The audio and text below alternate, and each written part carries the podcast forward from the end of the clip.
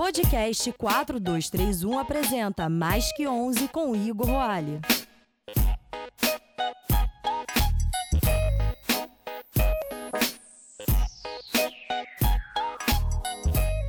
Saudações, Podosfera.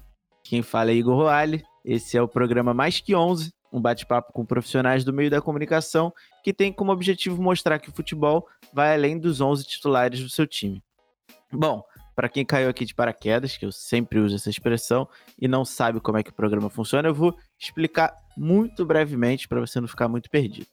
É, são 11 perguntas que eu faço para todos os convidados que é, aceitam participar do programa. E no final, a gente tem o segundo bloco que se chama Mais Três de Acréscimo, que são perguntas mais individuais, mais pessoais, que é, dizem respeito ao convidado que está aqui comigo essa semana. Bom, vamos direto ao ponto. Essa semana é, eu recebo a Mônica Esperidião, CEO e cofundadora da Women Experience Sports e CMO da Leadership Woman Football. Tudo bem, Mônica? Tudo bom, obrigada, Igor. Prazer. Maravilha, quase, quase que eu errei a troca ali do Woman e Women, mas mandei bem, porque essa pegadinha é boa, mas achei fantástico. E a gente já emenda logo na primeira pergunta, que é para você se apresentar, mostrar quem é você, que é quem é você na fila do pão? Bom, eu sou Mônica Esperidião Rasenclever, para ficar mais complicado, ainda tem um sobrenome mais difícil do que o que eu já tinha. É, eu esse, casei, esse eu nem me arrisquei, eu nem me arrisquei. É. Esse eu adquiri depois que eu casei. Eu sou casada, então, como eu estava comentando, já desde a Copa de 2006. Eu não sei em tempo, em anos, eu sei que em, em Copas. É, além disso, eu tenho uma filha de sete anos. Nós moramos em Madrid, já faz três anos e meio. Temos um cachorro também chamado Balboa, que tudo na nossa vida vem um pouquinho é, relacionado com o esporte, muito por mais forçação de barra minha do que do meu marido. Excelente, excelente. Eu também tenho um cachorrinho aqui, ele de vez em quando invade aqui os estúdios do 4231. Mas ele é um amorzinho, tá com 10 anos, tá ficando velhinho. E o meu Mas... também, tem 13 anos, tá? E Bem aí, velhinho. E aí a gente já pode emendar na segunda pergunta, que é: jogou onde? Legal. Bom, na verdade, a minha trajetória profissional começou. Eu sou formada em administração de empresas, tenho também como, como especialização uma pós em gestão esportiva e um master em marketing esportivo, mas eu comecei a minha carreira trabalhando, é, fazendo estágios em diversas áreas relacionadas à administração de empresas, né? Então, tanto na parte financeira quanto na parte de CRM, é, processos de negócios e, e trabalhei nessas áreas, né? Trabalhei em banco, trabalhei numa, na telefônica, na Vivo, na verdade, na época ainda era só Vivo, não era 100% da telefônica. E quando eu estava na Vivo, foi quando eu entrei para a área de marketing esportivo, foi quando a Vivo criou em 2008 essa área, e eu fiz parte dessa equipe desde o comecinho, desde o momento de criar uma estratégia, implementá-la e gerenciar, e passei a ser responsável por esse departamento por oito anos.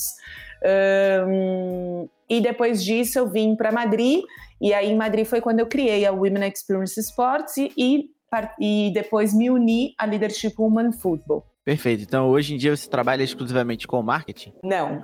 Hoje, na verdade, a, a Women Experience Sports e a Leadership Women Football são empresas voltadas para a promoção da diversidade e da igualdade de gênero na gestão do esporte basicamente para que a gente tenha cada vez também mais mulheres é, trabalhando no mercado esportivo, porque realmente é um, um, fator que é um número muito baixo hoje em dia.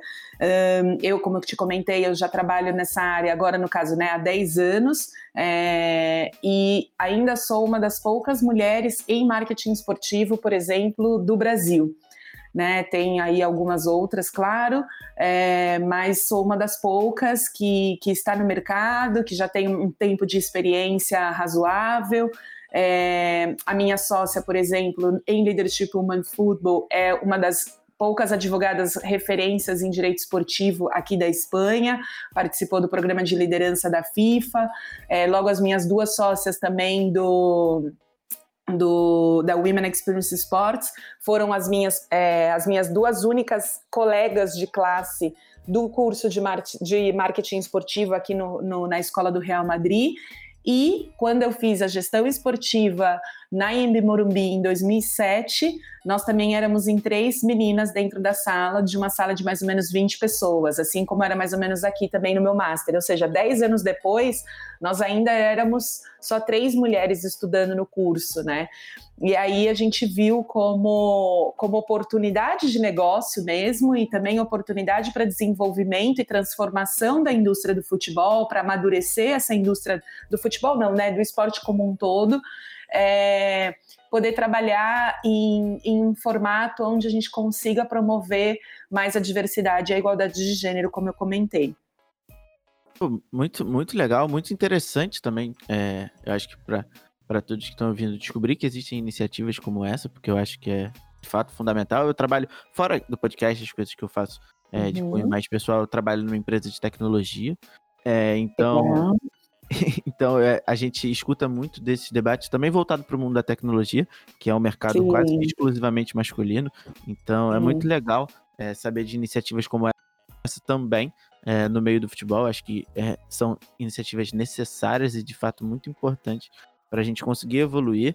É, a gente teve um papo no episódio anterior com a Kim e a gente falou bastante disso, assim, de, de é, oportunidades e, e, e, chegar no lugar. Sempre o caminho é, é complicado, então, é, para a gente. Iniciativas como essa para facilitar a entrada no mercado e, e dar maior visibilidade para isso, é, para esses profissionais, promover a diversidade é, num setor que é, cara, predominantemente quase todo masculino, diria que é fundamental no momento é, em que vivemos. Assim, acho que a gente está anos-luz do ideal, mas é. Dá um, dá um. Como eu digo, deixa o coração um pouco mais quentinho saber que existem iniciativas dessas coisas. Então, fico muito, exato, muito feliz, assim. Exato, sim. Essa é a ideia mesmo. É que, é, como você comentou, né? O mercado de tecnologia, assim, é muito masculino, o mercado de engenharia.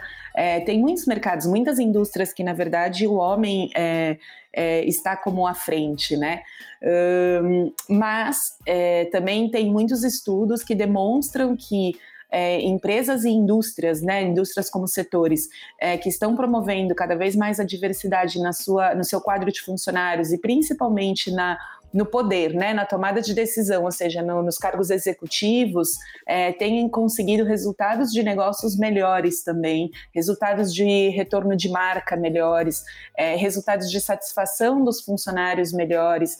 Então, é um pouco de trazer essa experiência também do mercado profissional fora do esporte para dentro do esporte, para que o esporte se amadureça, né? Eu acho que faz parte do processo de amadurecimento da indústria esportiva, e aí, em todos os sentidos, né? No sentido de diminuir corrupção, no sentido de a gente poder abranger outras modalidades e as categorias, seja masculina ou feminina, é, como para poder desenvolver mais, é, enfim, e, e, vai por várias vertentes aonde isso acaba impactando, né? É, uma diversidade de opinião é, vem de uma diversidade da sua cultura, da diversidade do que você viveu, da sua experiência de vida, é, e isso faz parte do processo para se construir uma marca, para se construir um produto ou um serviço para um público que não é só masculino. Né? O público ele é masculino e feminino, portanto a gente precisa conseguir atingir é, essas pessoas em geral, né? É, exatamente. E, e, você tocou num ponto muito importante que é, são esses cargos de liderança, porque eu acho que tanto no, no universo da tecnologia, no universo do futebol, no universo pode ser da engenharia também, qualquer coisa como essa, você ter uma mulher, o símbolo de diversidade no cargo de liderança, você serve como referência.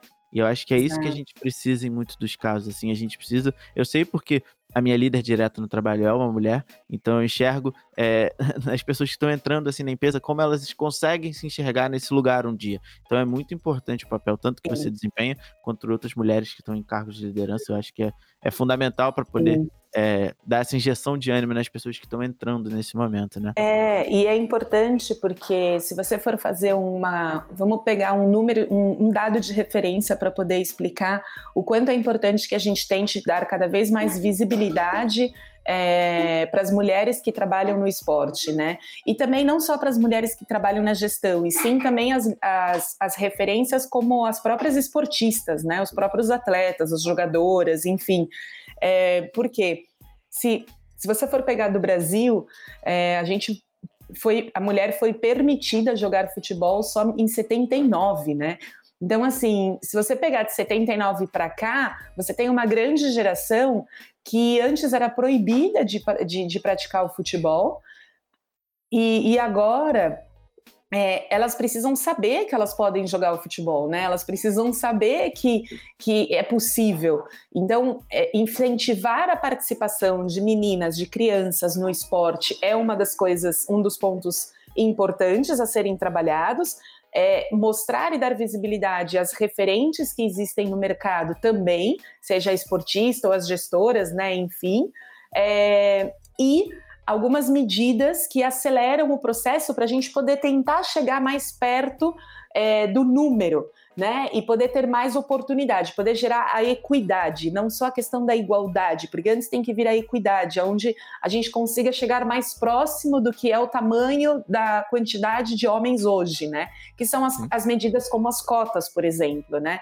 É, as medidas de cotas elas devem ser pontuais, elas não devem ser a longo prazo, né, ou a prazo indefinido, é, para que a gente possa ter uma igualdade num dado momento, é, uma, ou melhor, uma proximidade no número num dado momento e depois cada um se vira. Todo mundo agora tem a mesma oportunidade e vamos trabalhar no talento, na formação e tal, para poder é, manter o, o, o, trabalho de forma equitativa. Acho que é a melhor palavra.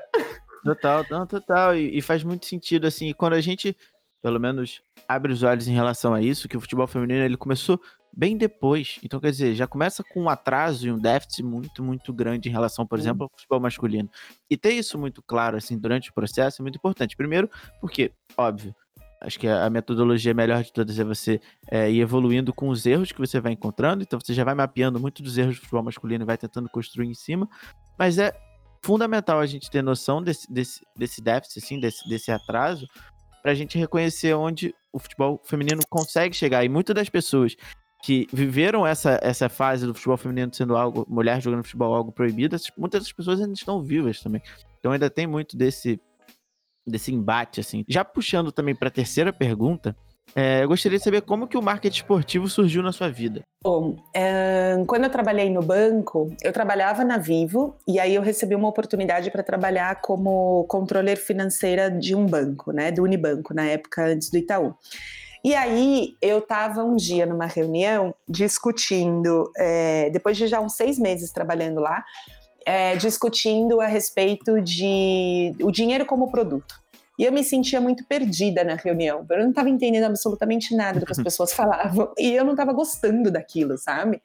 Tinha um cara na reunião que tinha entrado na nossa área fazia uma semana e ele estava nadando de braçada na reunião.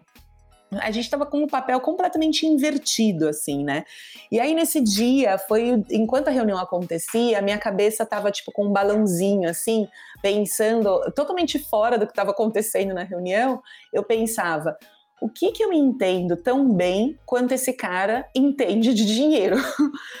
e aí, o único tema que me vinha à cabeça foi esporte, né? Eu passei assim a pensar: moda, esquece, não é minha praia, é, é, arte, arte, artes não é minha praia, é, telefonia ou tecnologia, eu trabalhei com isso já, eu gosto e tal, mas não é aquilo que me dava tesão de levantar todo dia da cama para ir fazer alguma coisa, como era na época de colégio levantar, mesmo que fosse de segunda-feira, para fazer educação física.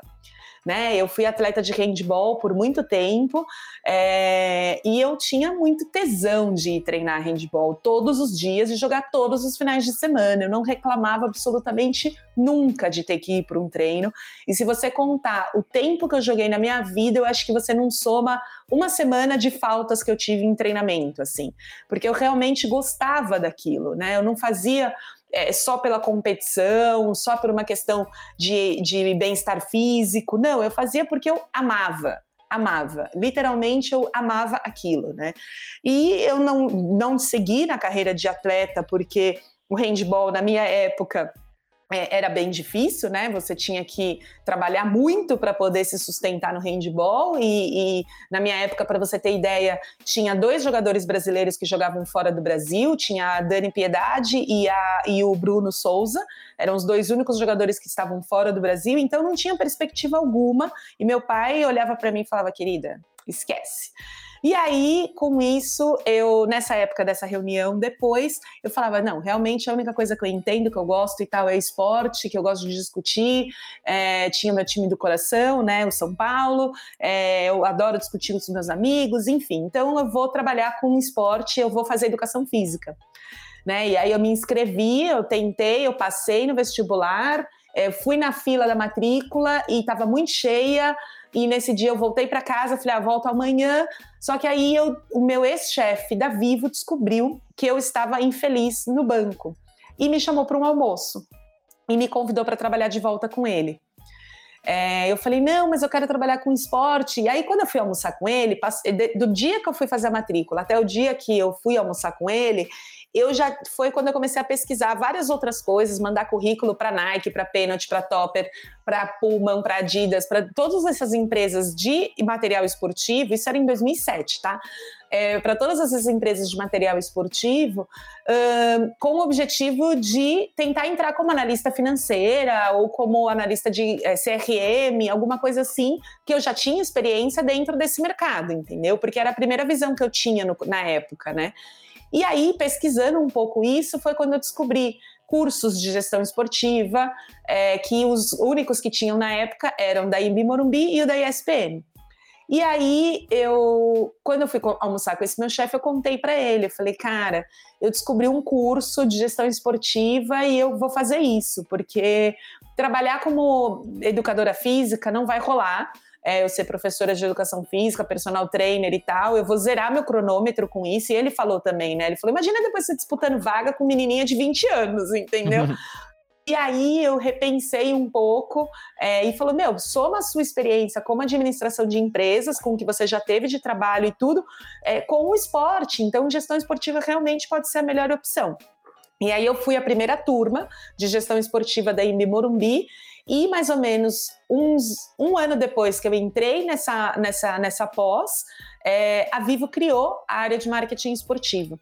E aí, meu querido, eu estava no lugar certo, na hora certa, com as pessoas certas, e na empresa certa, entendeu? E foi assim, perfeito, porque eles, me, eles sabiam, uma das pessoas que fazia parte da diretoria, onde foi criada essa gerência, sabia que eu fazia esse curso, sabia do meu interesse e tal, também porque eu falava para todos os lugares, para todas as pessoas que eu fazia gestão esportiva e que eu ia trabalhar na Copa do Mundo de 2014, nem que fosse de faxineira.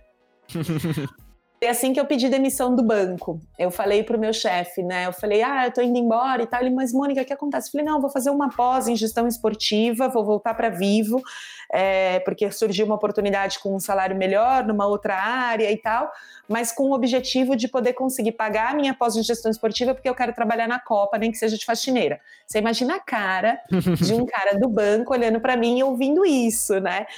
E aí ele falou: Você tá doida? Eu falei: Não, não eu vou atrás do meu sonho, essa é a minha hora de errar. Eu não tenho filho, eu ainda não casei. É, então, assim, essa é a minha hora de errar. E aí eu fui e deu tudo certo. E aí foi assim que o marketing esportivo surgiu na minha vida e eu fui me apaixonando por tudo isso. É, a cada aula que eu tinha na IMB, a cada ação que eu pensava e a gente criava, e toda a questão da estratégia que a gente criou dentro da Vivo, é, me fez cada vez mais ficar apaixonada por esse mercado. E eu confesso que hoje, não estando diretamente vinculada à ativação de patrocínio, a trabalhar o esporte como ferramenta de marketing para uma empresa, eu sinto bastante falta disso. Então, hoje o que eu tento é fazer é usar o esporte como ferramenta de marketing para promover a diversidade e a igualdade de gênero dentro dessa indústria, entendeu? Eu, eu utilizo ele também como uma ferramenta, como meio de comunicação para o que a gente tenta é, alcançar como propósito. Perfeito. Cara, muito maneira a história, assim. E acho que você citou é, um, um, breve momento Enrolei ali. Enrolei um pouquinho, desculpa. Não, não, não nada. Eu adoro. de fato, eu, eu, eu, eu, sempre falo em todos os podcasts que a gente grava aqui. Eu adoro quando eu viro ouvinte do meu próprio podcast. Então, ah, é? eu, acho, eu, acho, fantástico. Mas você citou ali um ponto que um professor de faculdade sempre me falou e eu sempre falava, ah, cara, tá falando besteira, não tem nada a ver. Porque eu sou formado em comunicação e publicidade. E aí ele falava assim, cara, tem um fator que é muito importante na nossa profissão que ele falava, sorte. Ele falou, você não pode ignorar o fator sorte, porque é o que é. você falou ali na hora da vivo. Você estava no lugar certo, na hora certa, na empresa certa. É. É, é, óbvio que existem várias e várias competências para você chegar onde você chegou, mas o fator Sim. sorte, ele é muito Sim. importante. Ele não é fundamental, mas, cara, é, de fato, quando acontece é algo assim que você fala, cara, Sim. que doideira. Eu tô no lugar certo, na hora certa. Não, e assim, toda vez que eu me lembro desse dia, sabe, como ele, ele se reflete na minha frente, assim, sabe? É incrível, porque é, foram uma série de coisas que aconteceram, uma série de pessoas que fizeram parte dessa história, que eu sou altamente agradecida até hoje, porque eu jamais teria entrado se essa mulher que me indicou, que depois passou a ser minha chefe, para você ter noção de como o mundo dá voltas, é, se essa pessoa que me indicou não tivesse tido a curiosidade de me perguntar por que, que eu estava interessada num, num, num, documento que tinha sobre a mesa dela, que nada mais, nada menos era do que o bid de, do Brasil para a candidatura como sede da Copa do Mundo de 2014. A Vivo, como patrocinadora da seleção brasileira, ela é, tinha um documento, o documento do BID, que era um livro é, com capa em madeira, você não tem noção, são três livros grossos, enormes, maravilhoso, é, que foi o, o BID que foi apresentado pelo Brasil na, na, na FIFA, né? E aí esse documento é, ele foi compartilhado com alguns players do, do, do, mercado e a Vivo foi uma dessas empresas a ter este documento e ela estava com esse documento na mesa dela escrevendo uma carta do presidente da Vivo parabenizando o Lula pela candidatura, pelo Brasil ter conseguido a sede do, da Copa do Mundo de 2014. Tipo, ela era relações públicas e estava ali fazendo o trabalho dela de agradecimento de relacionamento institucional. E eu vi aquele troço verde e amarelo na mesa dela, e me, cheguei perto e perguntei: o que, que é isso?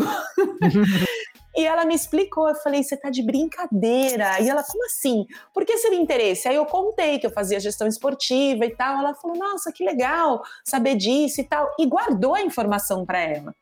E passaram alguns meses, mas assim, não foram muitos, foram pouquíssimos. A Vivo já estava no processo de criar essa área, que foi na época que a Vivo comprou a operação da Telemig celular em Minas. A, Vivo não tinha ainda operação nessa região. E a, e a Telemig já tinha uma pessoa que cuidava especificamente de marketing esportivo, porque eles patrocinavam o time de vôlei masculino do Minas Tênis Clube há 10 anos. Então eles tinham uma pessoa que só se dedicava a isso. E aí foi quando eles convidaram essa pessoa para trabalhar, para ser uma das pessoas responsáveis por isso na Vivo. E aí somou o patrocínio da seleção brasileira que a Vivo já tinha desde 2005 e também agregou o patrocínio de um time do, do, Franca Basquete Clube, né? Que, enfim, um dos mais tradicionais do basquete, e foi quando tudo começou. E foi lindo.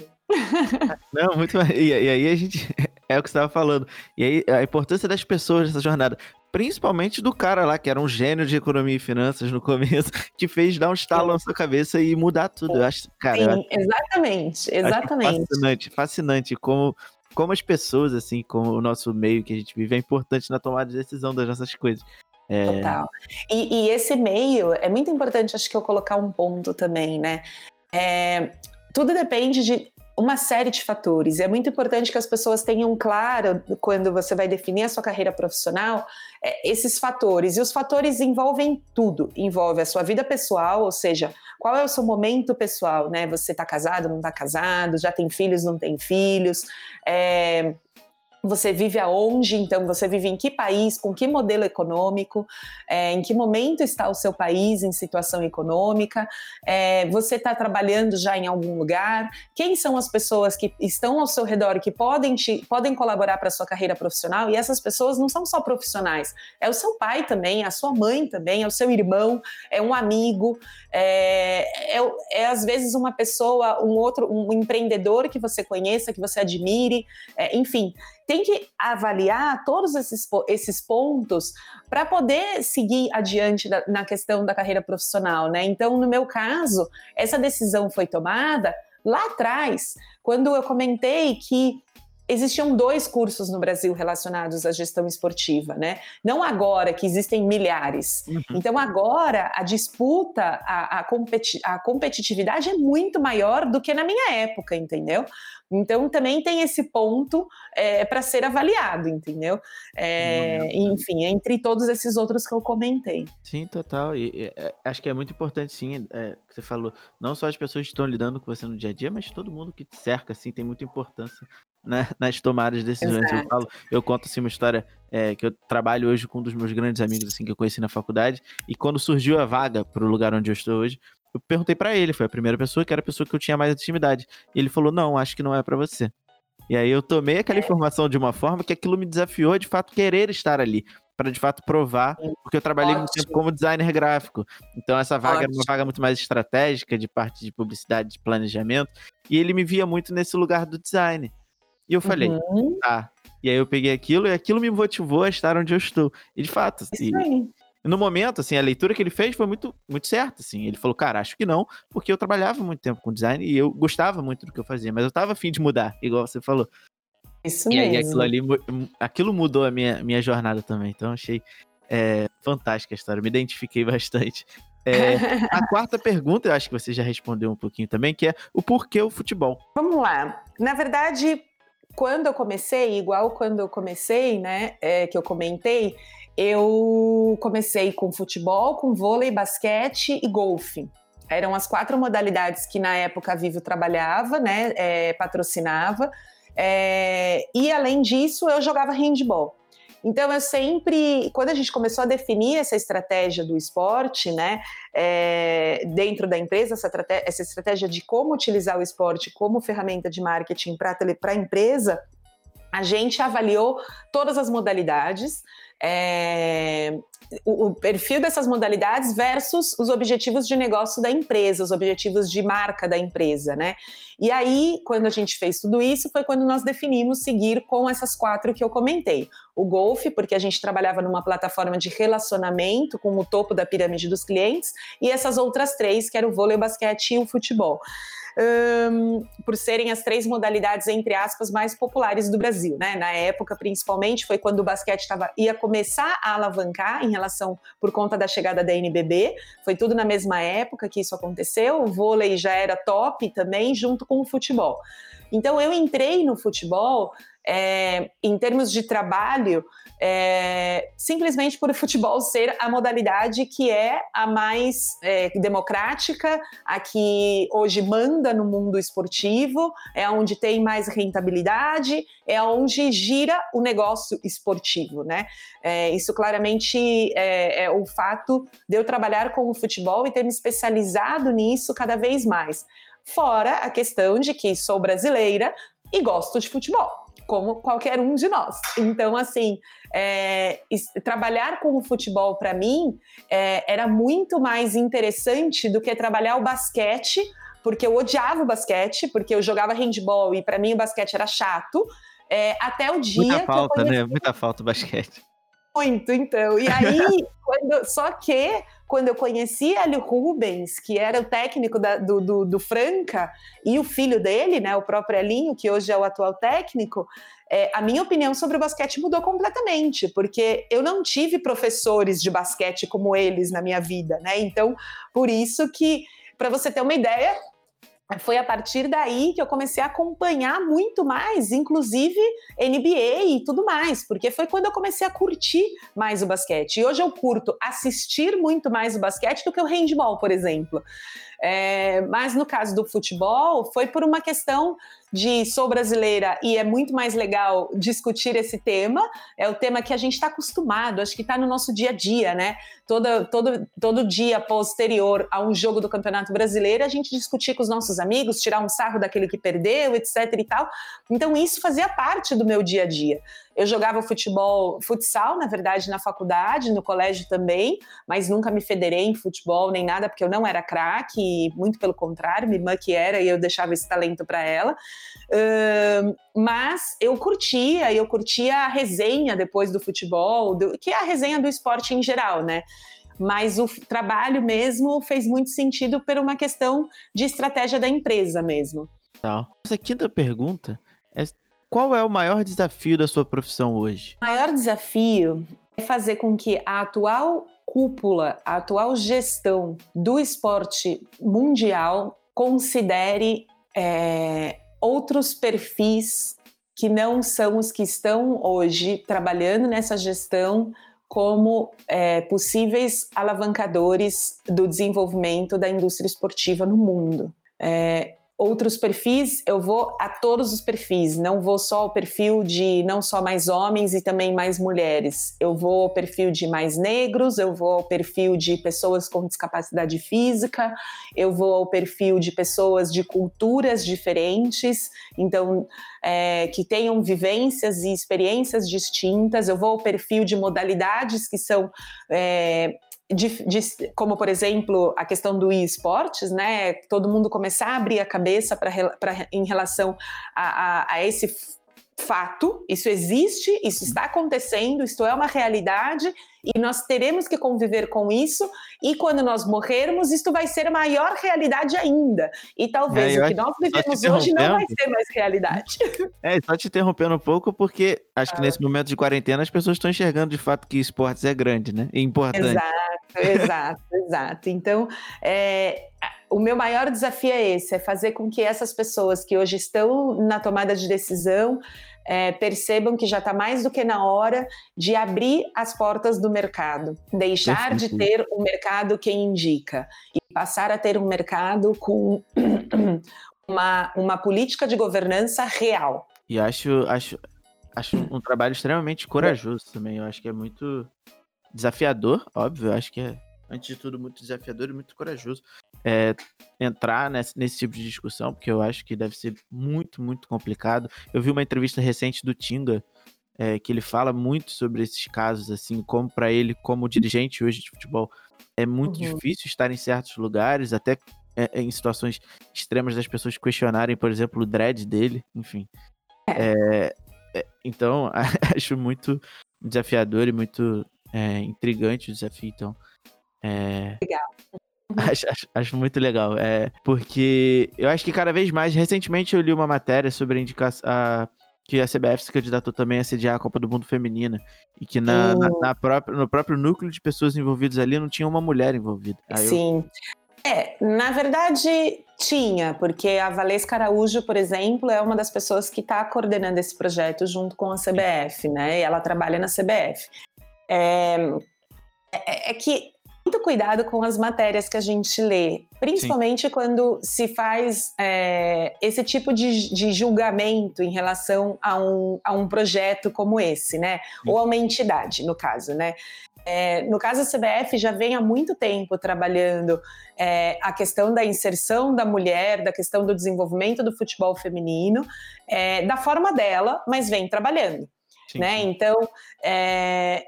e eu posso dizer porque eu fui patrocinadora deles por muito tempo e eu vejo isso acontecendo. Óbvio que na tomada de decisão ainda não tem. É, é... as pessoas, as mulheres que trabalham dentro da CBF, a maioria são as secretárias, é, mas já tem hoje pessoas dentro do direito esportivo, já tem dentro da, da área de imprensa, tem dentro da área de marketing, é, e outras, entendeu? A Valesca, por exemplo, dentro hoje de CBF Academy, responsável por desenvolvimento de novos projetos, é, e ela faz parte desse comitê do, do, da Copa de 2023. Se Deus quiser, pode ser no Brasil. Não, cara, eu torço muito para que seja, e, e é isso. Eu acho, que, eu acho, que a gente volta lá no, no primeiro papo que a gente estava falando também sobre é, liderança e essas pessoas estarem à frente de projetos assim. Eu acho que isso é extremamente necessário, então reitero assim a importância do trabalho que vocês fazem. Então, sim, sim. É, é, é, o ponto que tem que levar, levar, em consideração também é não colocar uma mulher só porque ela é mulher e fazer Lógico. parte disso, né? Você Sim. tem que ter pessoas que já estejam capacitadas. Então, a Valesca, por exemplo, é uma pessoa que tem completamente completa experiência nesse mercado, né? No mercado de desenvolvimento do CO, ela trabalhou no comitê de, de Copa do Mundo, de Olimpíada. Então, ela é uma pessoa gabaritada para poder estar neste projeto. Agora, existem outras mulheres que são gabaritadas para poder participar deste projeto? Se não participaram, é porque provavelmente não né? Agora, é, ou porque a CBF não conhece. porque tem isso também, né? Às vezes eu recebo muita demanda, para você ter ideia, de Mônica, me ajuda, eu vou realizar o congresso tal. E agora com a história de congressos online e tudo mais, é, é direto. Mônica, me ajuda, você conhece alguma, alguma pessoa que seja de marketing, é, alguma mulher de marketing, alguma mulher de direito esportivo, alguma mulher jornalista, alguma mulher não sei o quê, entendeu? Eu recebo muito pedido de indicação das mulheres do mercado para diversos congressos. E a sexta pergunta do nosso programa é o que te dá mais prazer em trabalhar com esporte? Se isso fosse uma live, um webinar ou um vídeo, eu te mostraria na pele o porquê que me dá prazer trabalhar com esporte, né? Eu tenho tatuada o esporte em mim, eu, eu me visto de forma esportiva, eu, quando viajo, eu vou a estádios de futebol e nos museus de estádios de futebol ou no, no próprio Museu Olímpico em Barcelona. É, eu não vou a museus normais, eu não faço viagem de forma. A minha cultura é o esporte, entende? É, eu, eu, exatamente igual. Minha filha, ela pratica, pratica enquanto a gente estava fora da pandemia, né? Ela pratica esporte todos os dias, ela tem esporte todos os dias na vida dela. É, as pessoas, a minha mãe fala, Mônica, não é demais? Eu falei, mas eu tinha também sabe assim? E, e, e, ela tem, ela tem também outras coisas, pintura, música, é, enfim, fora a aula normal e tal, mas ela tem esporte todos os dias. É, eu acredito no, no poder do esporte como é, formação de personalidade, eu acredito no poder do esporte como transformação da sociedade. Então, assim, o prazer para mim de trabalhar com o esporte é porque eu vivo isso.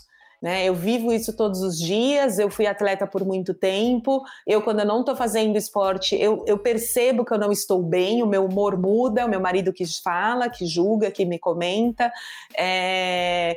E, e, eu sou eu sou atleta, eu não sou marombeira, eu não sou daquela que acorda e vai para academia e fica desesperada e tal. Não, não, não, não.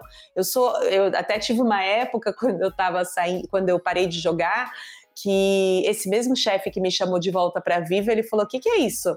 Que eu estava engordando muito, porque eu continuava comendo como atleta, mas eu não estava praticando nada, então eu estava virando uma bola". E eu falei: "É, é que né?" Ele falou: "Mônica, pelo amor de Deus, tipo, vai fazer alguma coisa, vai correr pelo menos, né?" Porque eu, o que eu curtia era pegar uma bola e jogar, entendeu? Eu não curtia correr, até que eu aprendi a correr, só quando eu conheci meu marido, mas tudo bem. Então, assim, é, o, o prazer para mim é minha vida. É, é, eu tenho tanto prazer em trabalhar com isso como eu tenho de comer, para ser sincera. Mas assim, é, sabe aquele prazer de comer aquela coisa gostosa?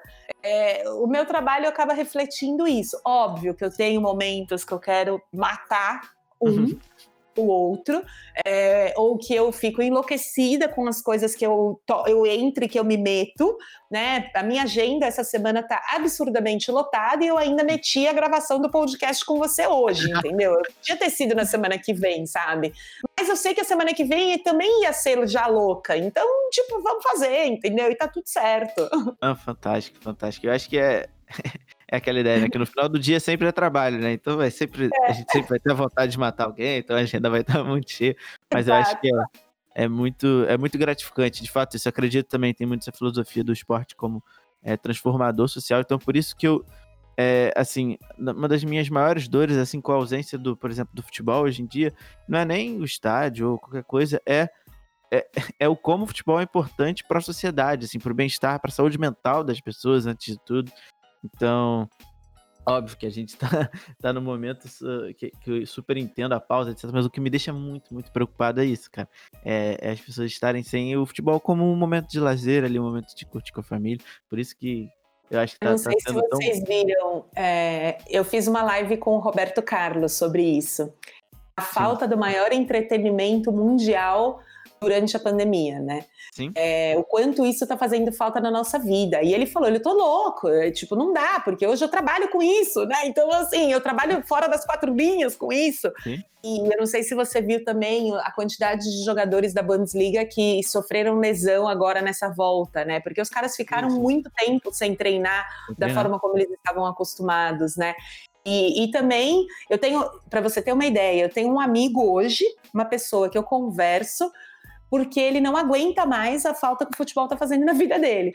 E a mulher dele, eu sou amiga, na verdade, da esposa dele, a esposa dele me, me, me mandou um áudio falando: Eu vou te apresentar o meu marido, porque eu não estou aguentando mais ele em casa sem ter o futebol.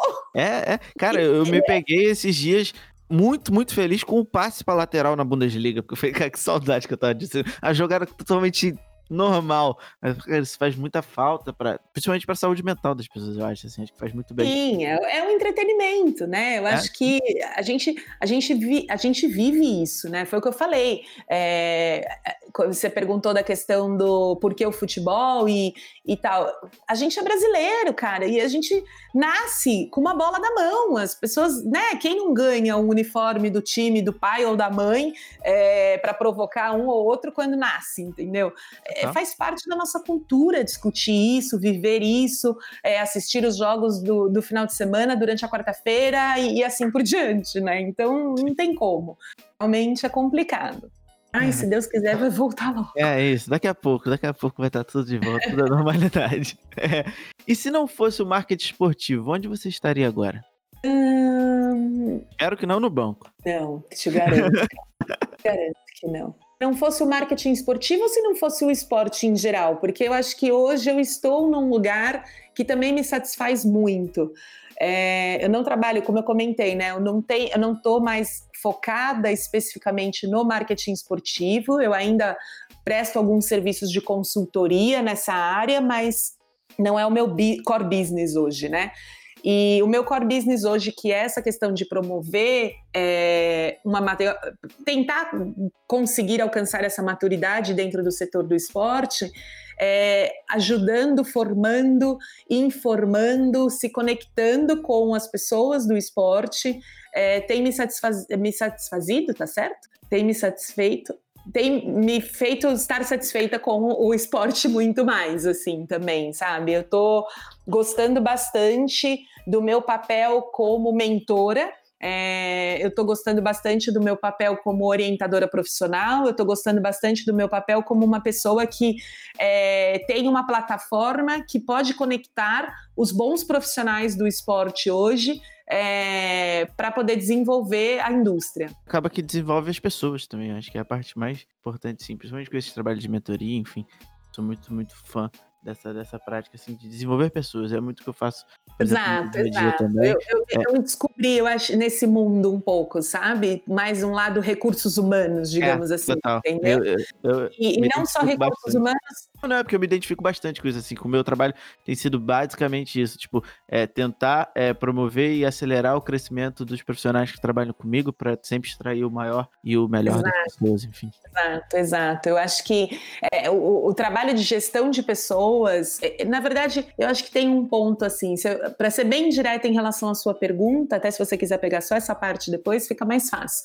É, não, não, se eu não estivesse no marketing esportivo, é, com certeza eu estaria onde eu estou, que é do lado de formação e gestão de pessoas. Porque eu gosto de pessoas, eu gosto de me relacionar, eu gosto de conversar com as pessoas, eu gosto de contar a minha experiência e ouvir o feedback em relação a isso e poder inspirar as pessoas com o que eu tomei uma decisão na vida que mudou completamente a minha vida. É, e eu gosto de ouvir das pessoas os problemas delas, as dúvidas delas ou até as suas próprias histórias histórias de inspiração para poder trocar e, e, e, cada vez mais nutrir esse, esse, meu, esse meu momento, aquele momento que eu estou vivendo com elas. E aí a gente, a gente vai caminhando para a oitava pergunta desse primeiro bloco, que aí as coisas começam a ficar mais contraídas assim para o final. E tudo bem também. Acho que a, a, oitava pergunta é, acho que é uma das perguntas mais delicadas, porque as pessoas têm que pensar: é, será que eu vou expor alguém nessa situação? Mas enfim, a oitava pergunta é para você contar uma história engraçada ou curiosa sobre a sua carreira, em algum momento da sua carreira, alguma coisa que aconteceu que foi legal, curioso, espontâneo, não sei. Um, eu tenho talvez. Nossa, eu tenho vários para contar. Eu ia começar com um, aí eu já lembrei de outro. Esse meu chefe que me trouxe de volta para Vivo, ele falava que de 10 palavras eu falava 11, porque alguns dos palavrões são compostos, né? O FTP, por exemplo, o, o VTC. Então, ele falava que eu sempre é, falava muito palavrão, assim. E ele era muito formal, então ele se assustava muito comigo no dia a dia. Mas a gente se divertia bastante. Um, e numa dessas situações, é, eu tive uma, uma história de, na época da Copa do Mundo de 2014, que eu mandei um e-mail para minha diretora com uma ação que uma empresa tinha feito, que era a cópia do que a gente estava fazendo. E aí, é, ele, ela estava numa sala de reunião com parte da equipe que estava trabalhando relacionado à Copa, e eu estava numa outra reunião, numa sala do lado, com uma outra parte da equipe fazendo uma, uma reunião de planejamento. E aí eu recebi, eu, eu não lembro se alguém veio na sala que eu estava e me mostrou, ou se alguém me mandou um e-mail e eu abri o e-mail e vi e fiquei enlouquecida. E mandei um e-mail para minha diretora na hora, falando. E aí eu escrevi, né? Eu não sei se foi um PQP, um, um VTC, mas foi alguma coisa desse tipo. É, olha isso, né? E mandei. E aí ela, quando eles estavam discutindo, o, o que eles estavam discutindo na outra sala era outro tema. E era um tema que eu não concordava com o direcionamento que estava sendo dado para aquela ação, né? E ela achou que eu tinha mandado o e-mail é, dizendo e, e mandando para a PQP, é, ela achou que eu estava tipo mandando assim. Eu não acredito que vocês estão fazendo isso, sabe? Que vocês estão uhum. ainda nessa linha. E ela manda. Só que o mais engraçado foi o seguinte: as pessoas estavam com o computador na mesa, e aí projetando o que estava no computador de uma das meninas da reunião na tela, na TV que tinha na sala da nossa diretora. E aí a diretora olhou para. Ela viu que aparece. Sabe quando aparece uma notificação no computador sim, que sim. chega o e-mail? Chegou a notificação e chega só o comecinho da mensagem, né? E no comecinho tinha um palavrão.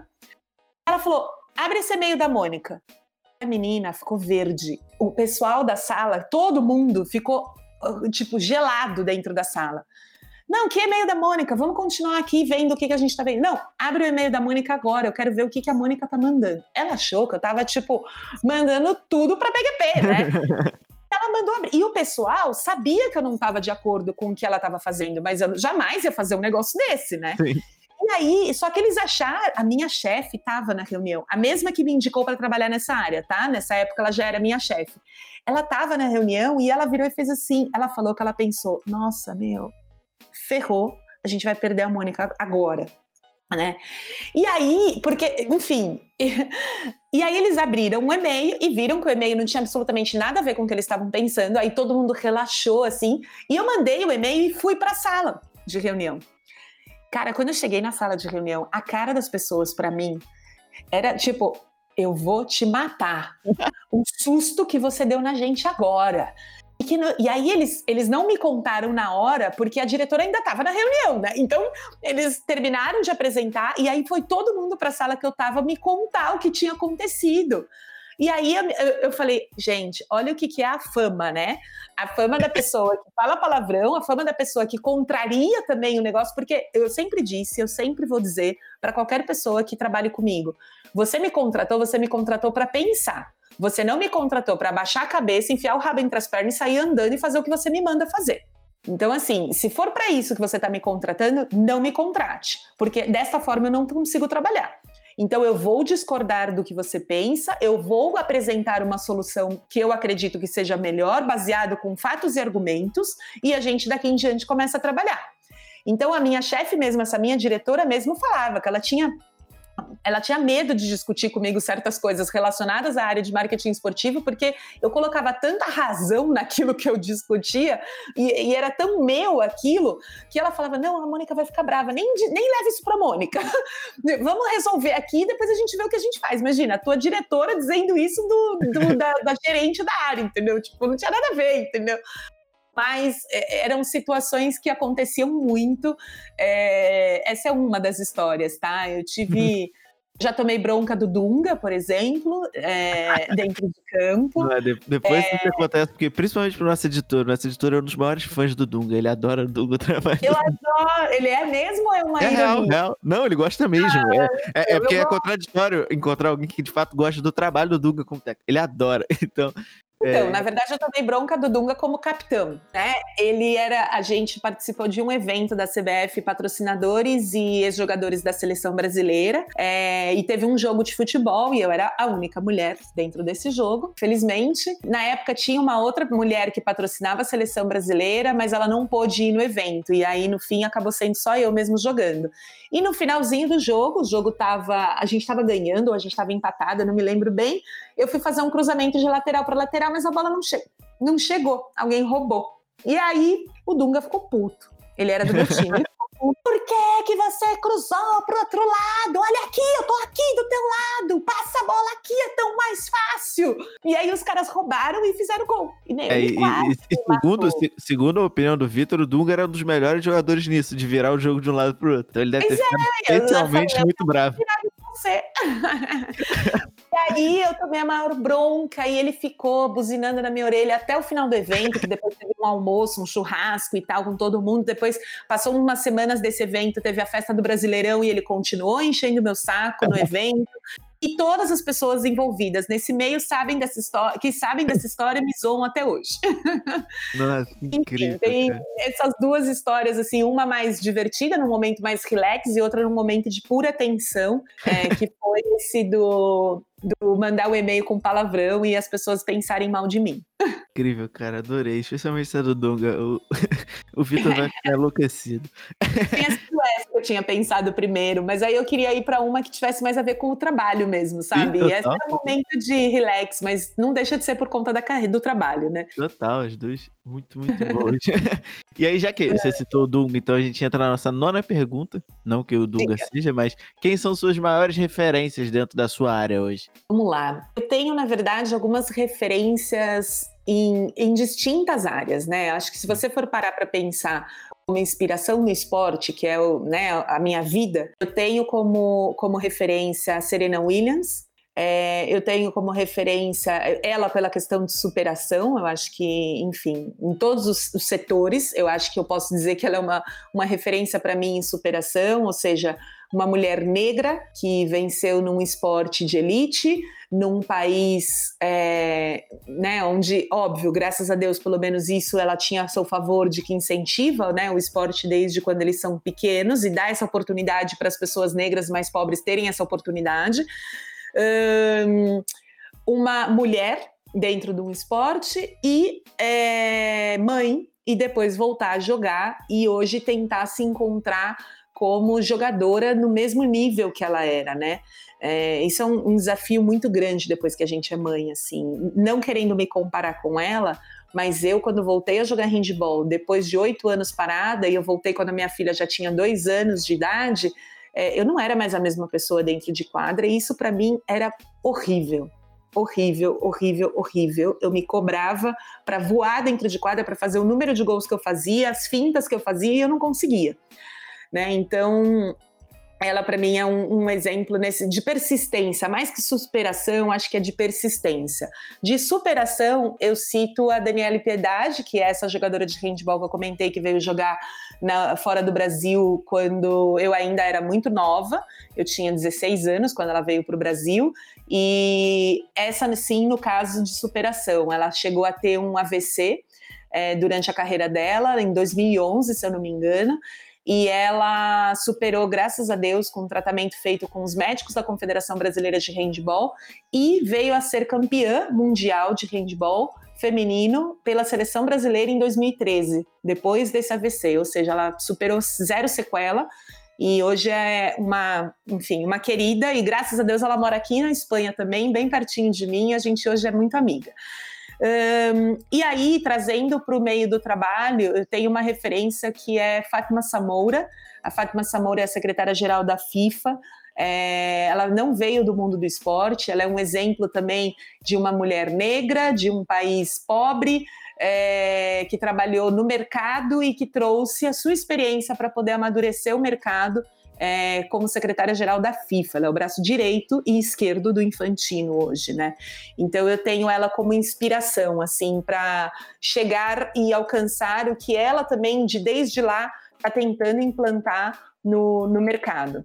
Perfeito, acho que é um, a Santíssima Trindade aí muito boa. Eu sou muito fã do trabalho da, da Serena também. Eu também. É um dos poucos esportes que eu praticava antes da quarentena, assim, é o tênis. Então, para mim, dentro do tênis mesmo, a minha referência sempre foi é, a Serena, justamente por esses pontos que você tocou. É, eu acho é. ela, de fato, fantástica. E, de fato, se alguém não segue a Serena, ela produz vários vídeos muito fofos da, da criancinha dela. Então, é, eu adoro.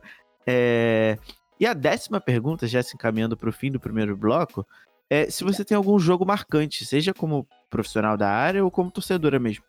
Eu tenho dois. Um pro mal e um pro bem. Sim. Pro mal, não preciso nem dizer, né? 7 a 1. É, talvez, aí eu não sei, tá? Mas aí talvez onde as nossas histórias se cruzam e para mim é um evento bom e para você é um ruim, como torcedora do São Paulo, então. Eu torço Diz... pro Fluminense. Ai, não, pelo amor de Deus. eu tenho essa discussão eternamente.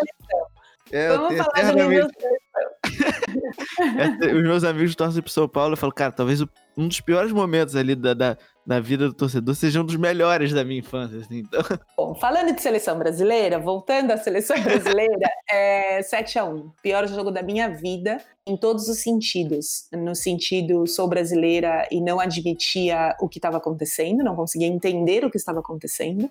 Sou uma profissional que patrocina a seleção brasileira e não tinha renovado meu contrato com a seleção ainda de patrocínio antes da Copa do Mundo. E naquele dia eu achei que eu fosse perder o meu emprego porque se eu não tinha renovado e a gente tomou um 7 a 1 não tinha porquê a Vivo seguir patrocinando a seleção brasileira e eu não tinha por que seguir trabalhando nessa área.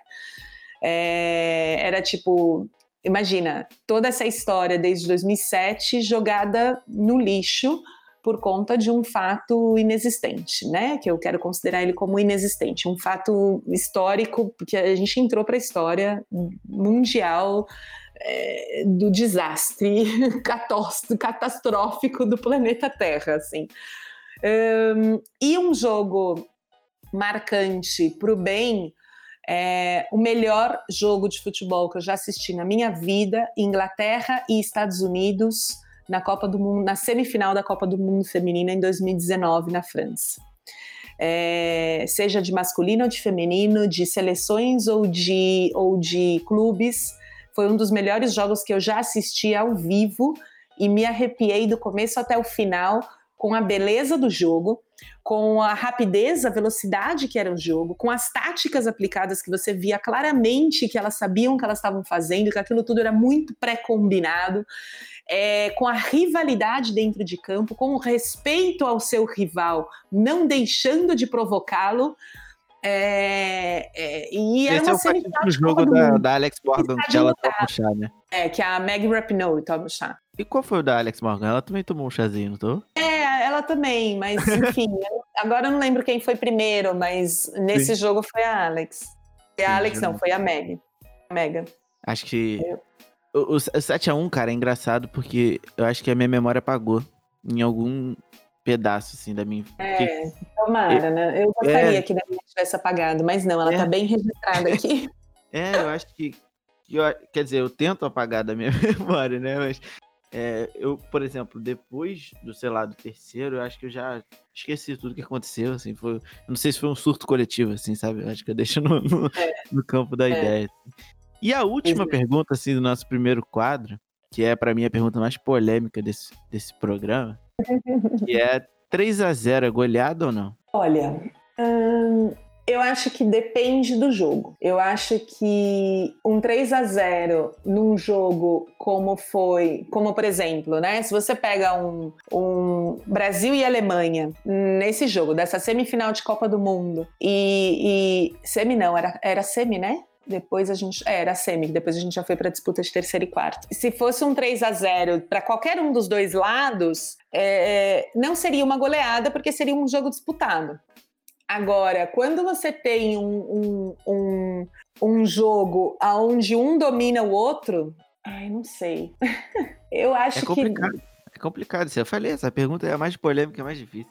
Porque é, para mim. Você pra... vai pensando e aí você vai se. Se auto-negando do que você está dizendo. É, sabe? A, minha, a minha opinião pessoal, assim, 3 a 0 não é goleada, mas olha como é contraditório. 3 a 0 não é goleada, mas 4 a 1 para mim é goleada.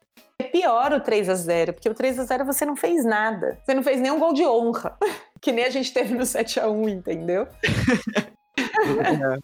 é. é.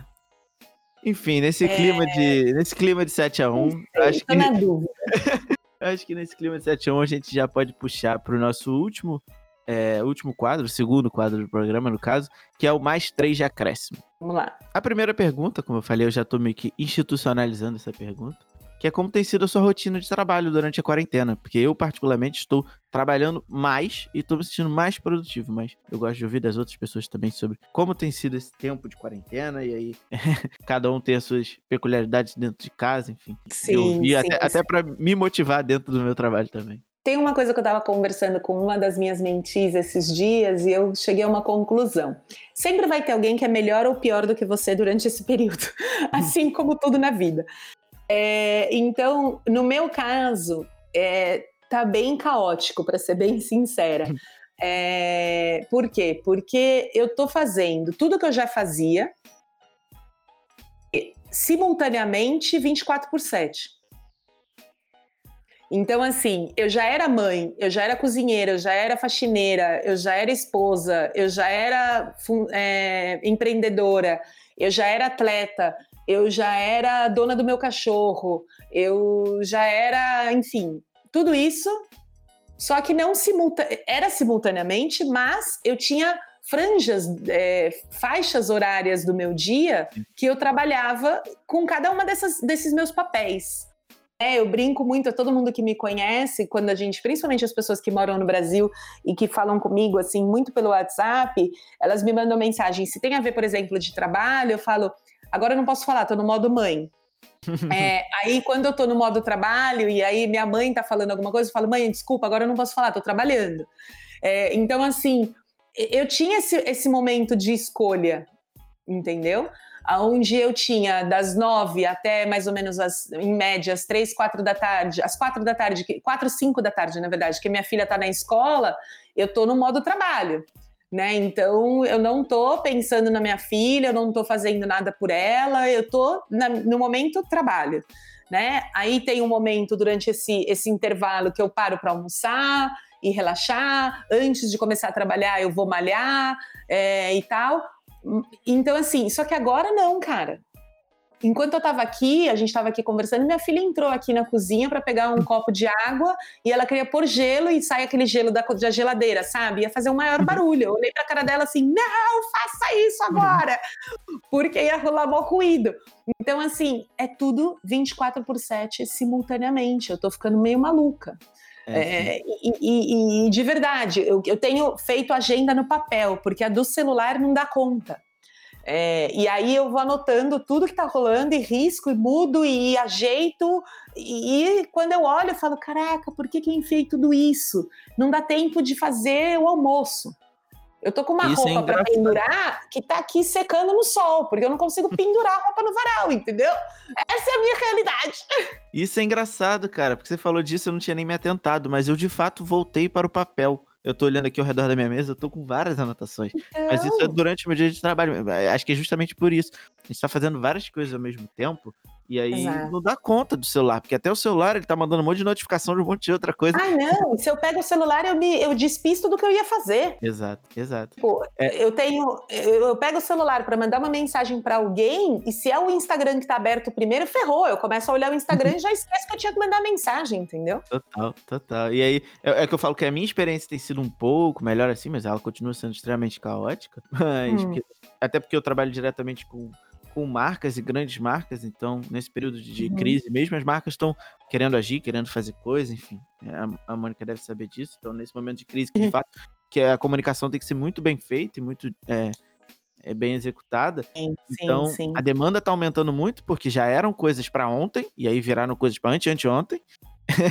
porque é. e é muito essa noção de querer prever o futuro, identificar como é que vão ser as coisas, enfim. Só que eu moro em Niterói, no Rio, e trabalhava na Barra. Então eu perdia quase 5, 6 horas do meu é. dia de deslocamento. Isso daí então, é um ganho incrível. Aqui eu já é, trabalhava de casa, então eu não tenho isso como um fator é, é. diferente. E aí eu sinto que eu ganhei seis horas do meu dia, assim. Então eu sinto que o meu Exato, dia tá cara. maior. Isso, mas, isso é qualidade aí... de vida. Qualidade é. de vida. Viu, né, já que Twitter e Facebook as pessoas não vão voltar para as empresas quando tudo volte ao normal. Bom, a segunda pergunta do Mais 3 de é quais conselhos você daria para as mulheres que gostariam de trabalhar com futebol hoje em dia? Entendam muito bem o porquê vocês gostariam de trabalhar com o futebol, porque não basta você saber jogar ou gostar do futebol ou saber a escalação do seu time de, de coração, é, né, ou saber os nomes das pessoas, enfim. É, não basta isso. Então, é muito importante que as pessoas entendam que uma coisa é ser fã e outra coisa é ser profissional. É, forme, tem que se forme-se, se forme, perdão, eu misturei com espanhol aqui, que a forma como falaria em espanhol seria mais ou menos isso, que eu acho que nem isso seria.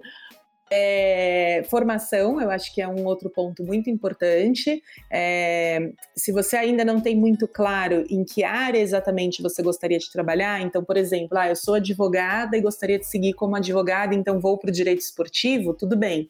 Agora, se você é como eu, né, que eu era administradora de empresas e não tinha ainda muita noção do mercado na época, eu fiz gestão esportiva para poder ter um conhecimento mais abrangente é, do mercado. Então, eu tinha aí diversas áreas que eu podia escolher. Um, então, formação é um dos pontos principais. É, seja autêntico e seja honesto, mas muito honesto é, porque trabalhar nesse mercado é bem complicado. Você é, você tem muita tentação para cair para o outro lado. E isso é muito perigoso. Então as pessoas precisam realmente é, estar preparadas para que isso não aconteça né? E, e, ser muito fiel aos seus valores, é, desde que seus valores sejam esses, né? De honestidade, de autenticidade, de ética e compromisso com, com, a, com a sociedade, né? Um, e o terceiro ponto é seja Ai, como que eu ia colocar? tinha a questão do. Eu falei da formação, eu falei do saiba por que, que você quer trabalhar, e aí, trazendo da questão do fã versus o profissional, é, a partir do momento que você está dentro da gestão esportiva, seja em qual área for, ou que você está trabalhando com o esporte, é, não, nunca deixe com que o seu lado fã supere o seu lado profissional. É, ou seja, tirar foto com o jogador, pedir autógrafo, é, né, enfim, se deslumbrar com relação ao momento que você está vivendo, ou também se deslumbrar com o que você está vivendo, num sentido de, ai, agora eu vivo o glamour do futebol, por exemplo, né? Eu conheço, por exemplo, que nem eu estava comentando que eu fiz a live com o Roberto Carlos. Se eu fosse uma deslumbrada, é, eu com certeza não teria conseguido fazer essa live com ele. Então, ter os pés no chão e lembrar que você só é mais um profissional dentro dessa indústria é muito importante para que você perdure nessa carreira. Porque os deslumbrados não sobrevivem. Acho que é fundamental assim, a gente saber diferenciar o lado profissional do que a gente está fazendo com, com esse lado de admiração, de fato, porque é, é, é, é um, um, meio assim que a gente admira muitas pessoas, muitos profissionais, enfim. E, e eu acho que, Igor, se você me permite, é, um conselho que vai muito mais também focado para a mulher, né? Porque você me perguntou da mulher. Eu acho que esses uhum. conselhos, na verdade, eles são para em geral. É, tem que lembrar que a gente é mulher e tem que lembrar que a gente precisa saber se valorizar e, e tem que ser é, e tem que ser muito é, ética mesmo, né? Em relação a, a tudo que você pode passar porque você está entrando num meio muito machista. É, não é nem só masculino, é muito machista. E, e, o machista vem de todos os lados. Tem mulher machista e tem homem machista que trabalha no meio esportivo. E, e isso precisa ter muito cuidado é, para não enviesar é, a, o seu desejo de estar em algum lugar versus o que essas pessoas têm para te oferecer. E a terceira e última pergunta do Mais 3 de Acréscimo é, quais os maiores, assim, os maiores desafios do marketing esportivo em relação ao futebol feminino no Brasil hoje? Porque a gente tem tido alguns papos uhum. recentes aqui no Mais Que 11 que, que às vezes é muito complicado você trazer é, marcas para o futebol feminino, para alavancar o futebol feminino, tanto a competição quanto os próprios clubes, que às vezes uhum. eles vêm muito de, é, como eu posso dizer, um contrato que foi fechado com uma marca voltada para o time masculino, às vezes ele só entra ali, mas é, é, é essa comunicação não é feita muito é, direcionada, não tem muito, é, assim, superficialmente de fora falando, não é algo feito que, por exemplo, algo que me chamou muito a atenção no, no futebol feminino no Campeonato Brasileiro ano passado foi a ausência de algumas placas de publicidade durante os jogos. Assim, eu falei, cara, por que, que essas coisas rolam? Então é meio. É, é uma pergunta totalmente de alguém que não, não entende, não sabe o porquê. E eu queria entender uhum. o porquê dessas coisas assim. Por que, que essas coisas acontecem? Porque não é feito de uma forma mais efetiva. Antes da Copa de 2019, na França, é, muita uma grande parte do mercado é, não, não vê o futebol feminino como um produto rentável. Por quê? Porque ainda não conhece de que forma eu consigo atuar no futebol feminino que me traga algum retorno financeiro, um retorno de imagem, né?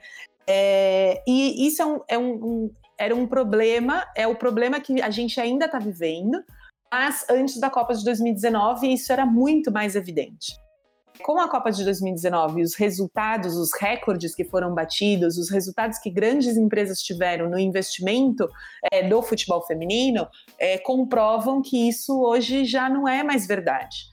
É, eu tenho uma apresentação, uma palestra que eu dou que eu chamo de O Despertar das Marcas para o Futebol. E eu ouvi essa mesma pergunta que você me fez, um, um pouco parecida com esse mesmo propósito de, de, de entender esses desafios, uma pessoa uma vez perguntou para a Moya Dudi, a Moya já foi membro do comitê executivo da FIFA, é, ela é australiana, foi jogadora da Austrália, enfim, trabalha hoje promovendo também muito em linha com o que eu faço, né? Eu trabalho com o que linha com ela faz porque ela já está mais tempo nessa luta. É, o cara perguntou como eu convenço meu chefe a patrocinar a, a, o futebol feminino, né? E ela respondeu com, com tanta clareza e, e, e é o que está acontecendo. E eu acho que é uma das coisas que, eu, que pode ajudar as pessoas a defender esse projeto frente a uma empresa ou ao seu chefe e as próprias entidades também defenderem o seu projeto de futebol feminino ou do esporte feminino é, frente às marcas. É, cara, ou você entra porque você realmente. Porque os valores do futebol feminino se cruzam com os valores da sua empresa. Então você acredita nisso, você entra de forma legítima, né? Você patrocina de forma legítima, que na minha opinião é um pouco do que rolou com a Avon e a Marta, porque eles entraram com a Marta tipo lá atrás, né? A questão do empoderamento da mulher. É, ou você entra por isso, ou você entra porque você quer ser protagonista nessa história. É uma oportunidade de mercado o futebol feminino hoje. É, ninguém está, poucos estão explorando, então aqueles que forem os primeiros vão ser os protagonistas a contar essa história. Então, ou você entra porque você quer ser protagonista, sua marca é uma marca protagonista e quer estar como protagonista neste meio, ou você entra porque você vai ser o único a ficar de fora. Foi, você, você pontuou bem, foi bastante claro, assim, eu também concordo muito. Assim. eu acho que, por exemplo, a, a, Uber, por exemplo, que patrocinou o Campeonato é, Brasileiro do ano passado, com certeza ela uhum. vai ter muito mais é, autonomia e verdade para contar essa história lá na frente, né? Então, concordo muito. Sim. Então, é isso, até para não me estender muito. E já vamos encerrando aqui o nosso Mais Que 11. Agradecer muito mais uma vez aqui a Mônica por disponibilizar um tempinho nessa agenda corridaça para trocar essa ideia com a gente, para é, passar um pouco da, da experiência dela, das vivências dela. Então, muito obrigado. Esse espaço final aqui eu sempre deixo para o convidado é, falar sobre as redes sociais, os sites, tanto do lugar onde você trabalha. Então, aqui é o momento que você pode fazer o jabá que você quiser. Então, fique muito à vontade. Mais uma vez, muito obrigado, Mônica. Obrigada a você de novo pelo convite. Obrigada, Fernanda, por ter comentado de mim na, na, no podcast dela. E quando eu ouvi Eu achei bem legal esse formato que vocês fazem, é bem divertido, é desafiador também. Você para para pensar em algumas coisas que você leva tanto no dia a dia, né? E nunca para para pensar, como uma história engraçada e curiosa, por exemplo.